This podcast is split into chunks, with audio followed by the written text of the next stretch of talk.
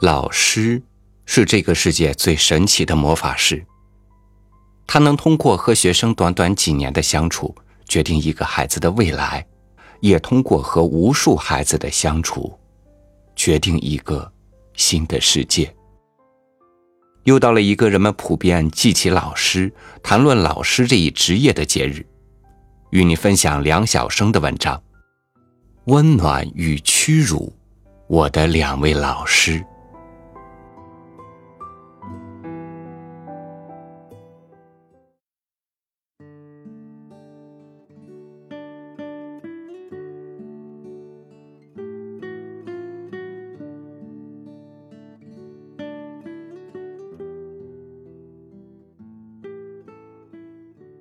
我永远忘不了这样一件事。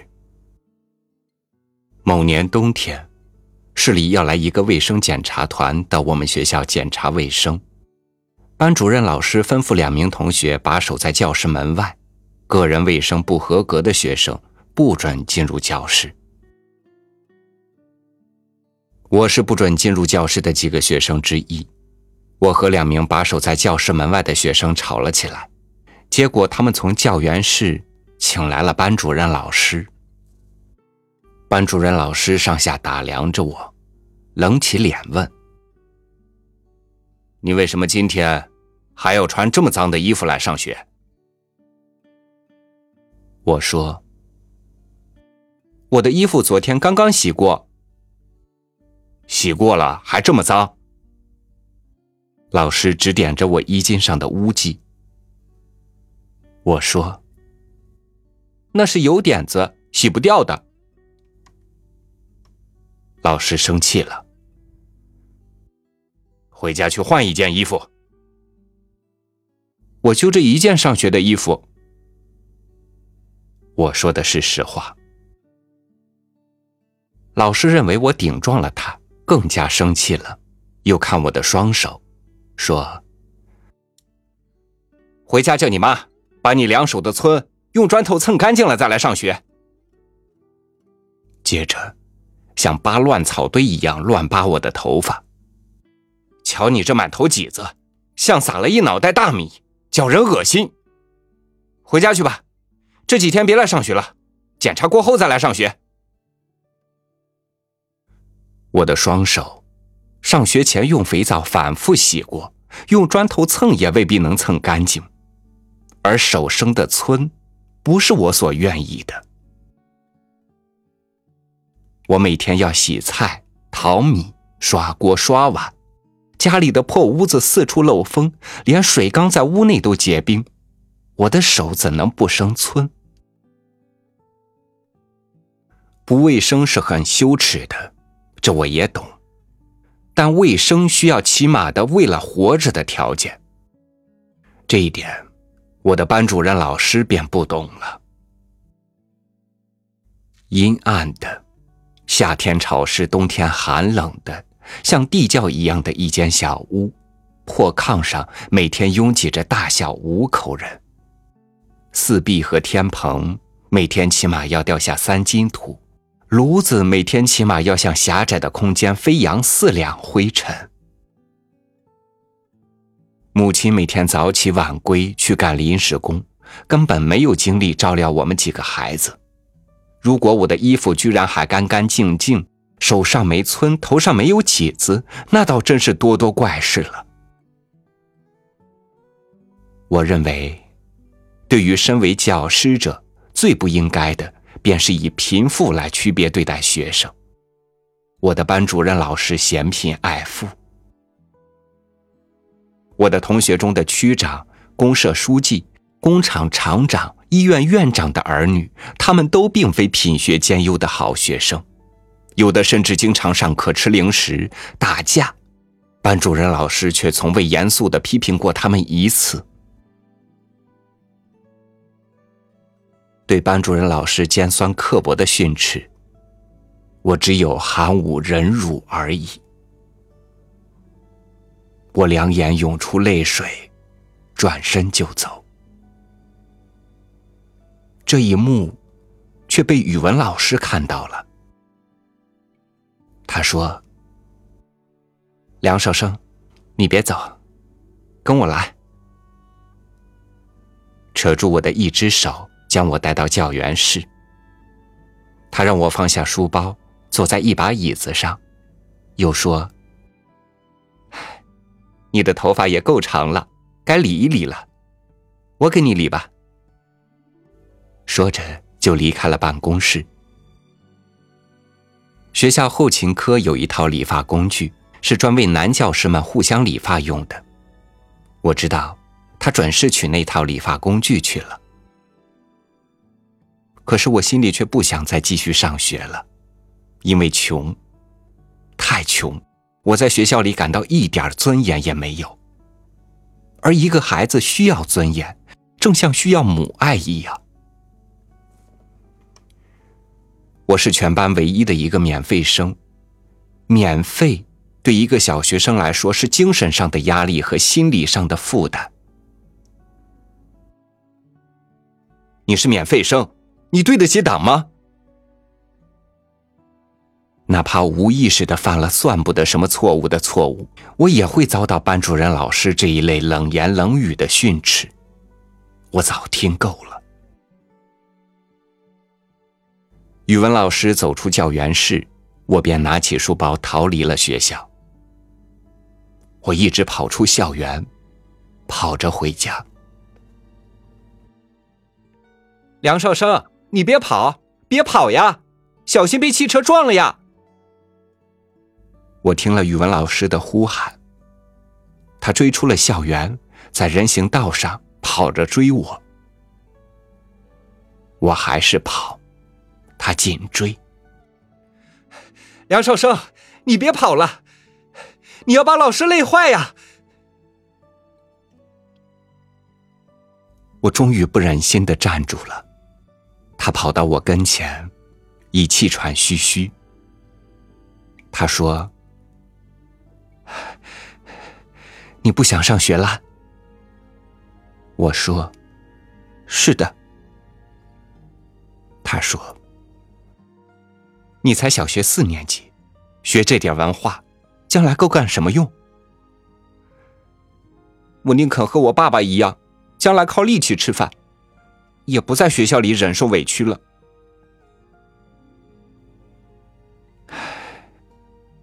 你这种想法是错误的。小学四年级的文化，将来也当不了一个好工人。那我就当一个不好的工人。那你将来就会恨你的母校，恨母校所有的老师，尤其会恨我。因为我没能规劝你继续上学，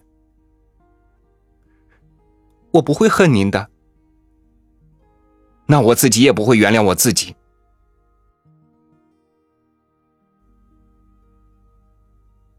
我满心间自卑、委屈、羞耻和不平，哇的一声哭了。他抚摸着我的头，低声说。别哭，跟老师回学校吧，啊！我知道你们家里生活很穷困，这不是你的过错，没有值得自卑和羞耻的，啊！你要是同学们看得起你，每一位老师都喜爱你，今后就得努力学习才是啊！我只好顺从的。跟他回到了学校。语文老师牵着我的手，重新把我带回了学校，重新带到教员室，让我重新坐在那把椅子上，开始给我理发。语文教员室里的几位老师百思不得其解的望着他。一位男老师对他说：“你何苦呢？你又不是他的班主任，曲老师因为这个学生。”都对你有意见了，你一点不知道。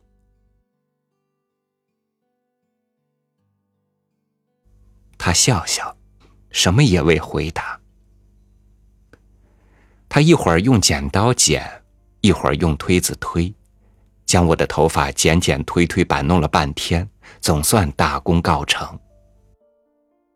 他歉意的说：“ 老师没理过发，手太笨，使不好推子，也使不好剪子。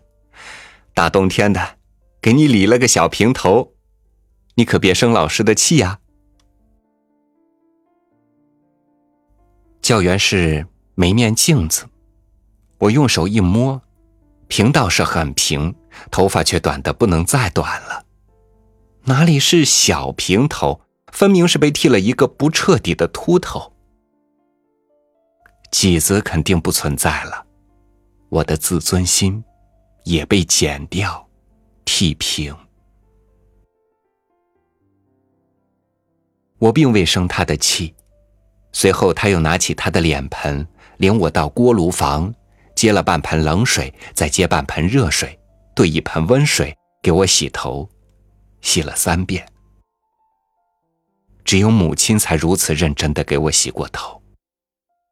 我的眼泪一滴滴落在脸盆里。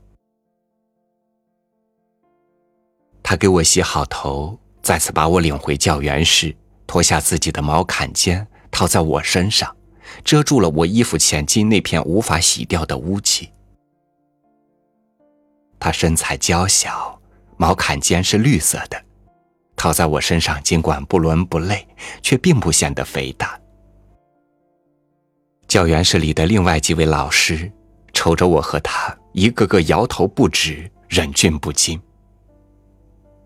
他说：“走吧，现在我可以送你回到你们班级去了。”他带我走进我们班级的教室后，同学们顿时哄笑起来。大冬天的，我竟剃了个秃头，棉衣外还罩了件绿坎肩儿，模样肯定是太古怪、太滑稽了。他生气了，严厉的喝问我的同学们：“你们笑什么？有什么可笑的？哄笑一个同学迫不得已的做法，是可耻的行为。”如果我是你们的班主任，谁再敢哄笑，我就把谁赶出教室。他的话一定是随口而出的，绝不会有任何针对我的班主任老师的意思。我看到班主任老师的脸一下子拉长了，班主任老师也对同学们呵斥：“不许笑，这又不是耍猴。”班主任老师的话更加使我感到被当众侮辱，而且我听出来了，班主任老师的话中分明包含着针对语文老师的不满成分。语文老师听没听出来，我却无法知道。我未看出他脸上的表情有什么变化。他对班主任老师说：“曲老师啊，就让梁少生上课吧。”班主任老师拖长语调回答：“你对他这么尽心尽意，我还有什么话可说？”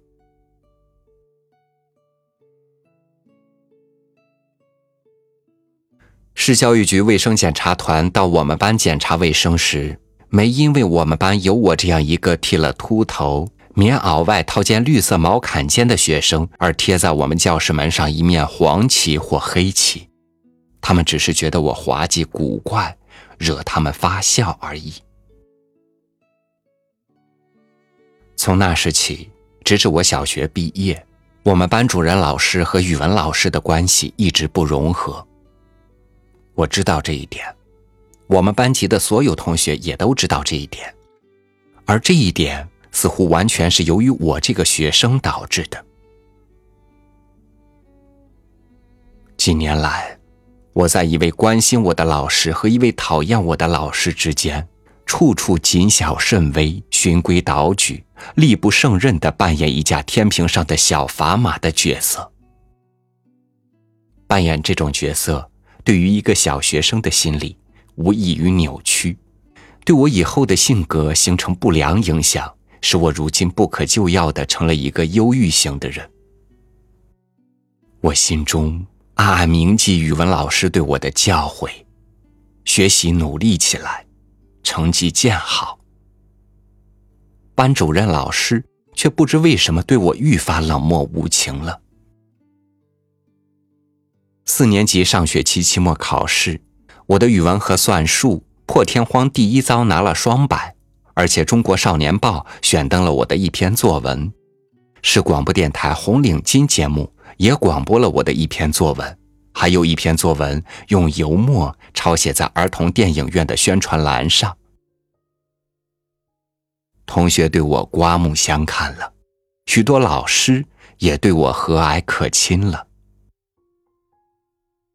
校长在全校师生大会上表扬了我的语文老师，充分肯定了在我这个一度被视为坏学生的转变和进步过程中，他所付出的种种心血，号召全校老师像他那样对每一个学生树立起高度的责任感。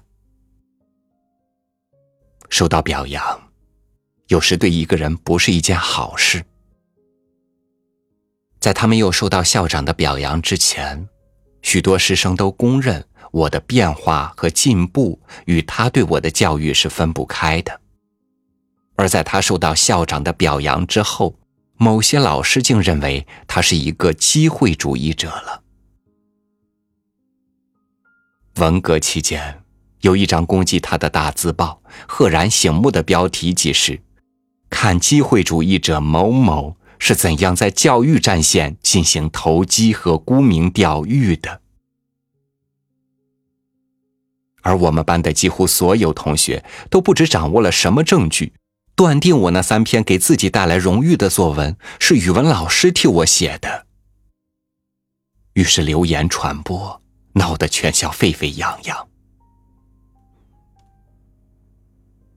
四年二班梁少生。是个逃学精，老师替他写作文，《少年报》上登，真该用屁崩。一些男同学还编了这样的顺口溜，在我上学和放学的路上包围着我讥骂。班主任老师亲眼目睹过我被凌辱的情形，没制止。班主任老师对我冷漠无情到了视而不见的地步。他教算术，在他讲课时连扫也不扫我一眼了。他提问或者叫同学在黑板上解答算术题时，无论我将手举得多高，都无法引起他的注意。一天，在他的课堂上，同学们做题，他坐在讲课桌前批改作业本。教室里静悄悄的。梁少生，他突然大声叫我的名字，我吓了一跳，立刻怯怯的站了起来。全体同学都停了笔，到前面来。班主任老师的语调中隐含着一股火气。我惴惴不安的走到讲桌前，作业为什么没写完？写完了，当面撒谎！你明明没写完。我写完了，中间空了一页。我的作业本中夹着印废了的一页，破了许多小洞。我写作业时随手翻过去了，写完作业后却忘了扯下来。我低声下气的向他承认是我的过错，他不说什么。翻过那一页，下一页竟仍是空页。我万没想到，我写作业时翻的匆忙，会连空两页。他拍了一下桌子，撒谎，撒谎，当面撒谎！你明明是没有完成作业。我默默的翻过了第二页空页，作业本上展现出我接着做完了的作业。他的脸竖得红了。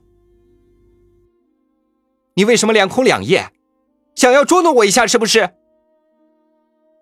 我垂下头，讷讷的回答：“不是。”他又拍了一下桌子：“不是，我看你就是这个用意。你别以为你现在是个出了名的学生了，还有一位在学校里红得发紫的老师护着你，拖着你。”拼命往高处抬举你，我就不敢批评你了。我是你的班主任你的小学鉴定还得我写呢。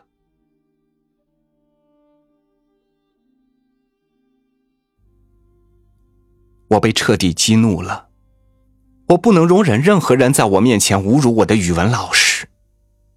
我爱他他是全校唯一使我感到亲近的人。我觉得他像我的母亲一样我内心里是视他为我的第二个母亲的。我突然抓起了讲台桌上的红墨水瓶，班主任以为我要打在他脸上，吃惊的远远躲着我，喝道：“梁少生，你要干什么？”我并不想将墨水瓶打在他脸上，我只是想让他知道，我是一个人，在忍无可忍的情况下，我是会愤怒的。我将墨水瓶使劲摔到墙上。墨水瓶粉碎了，雪白的教室墙壁上出现了一片血迹。我接着又将粉笔盒摔到了地上，一盒粉笔尽断，四处滚去。教室里长久的一阵鸦雀无声，直至下课铃响。那天放学后，我在学校大门外守候着语文老师回家。他走出学校时，我叫了他一声。他奇怪的问：“你怎么不回家，在这里干什么？”我垂下头去，低声说：“我要跟您走一段路。”他沉思的瞧了我片刻，一笑，说：“好吧，我们一块儿走。”我们便默默的向前走。他忽然问：“你有什么事要告诉我吧？”我说：“老师，我想转学。”他站住，看着我，又问：“为什么？”我说。我不喜欢我们班级，在我们班级我没有朋友，曲老师讨厌我。要不，请求您把我调到您当班主任的四班吧。我说着想哭，那怎么行？不行。他语气非常坚决，以后你再也不许提这样的请求。我也非常坚决的说。那我就只有转学了。眼泪涌出了眼眶。他说：“我不许你转学。”我觉得他不理解我，心中很委屈，想跑掉。他一把扯住我，说：“别跑，你感到孤独是不是？”老师也常常感到孤独啊。你的孤独是穷困带来的，老师的孤独是另外的原因带来的。你转到其他学校，也许照样会感到孤独的。我们一个孤独的老师和一个孤独的学生，不是更应该在一所学校里吗？转学后。你肯定会想念老师，老师也肯定会想念你的。孤独，对一个人不见得是坏事，这点你以后会明白的。再说，你如果想有朋友，你就应该主动去接近同学们，而不应该对所有的同学都充满敌意，怀疑所有的同学心里都想欺负你。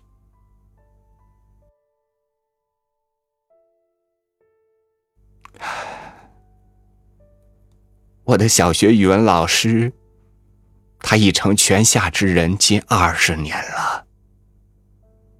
我只有在这篇纪实性的文字中，表达我对他虔诚的怀念。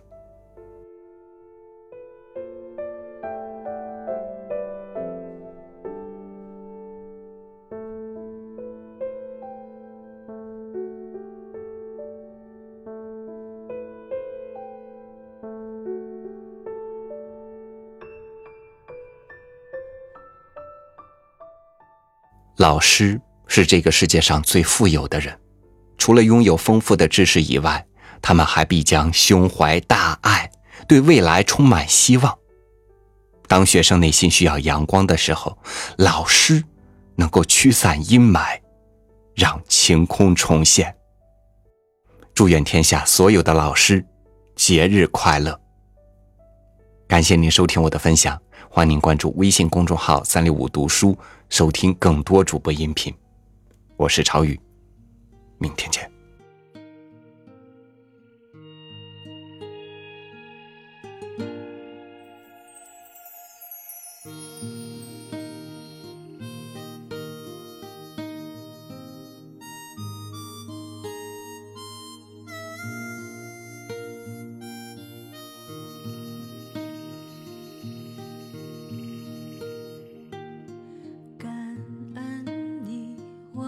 老师无论走到哪里荣华还是贫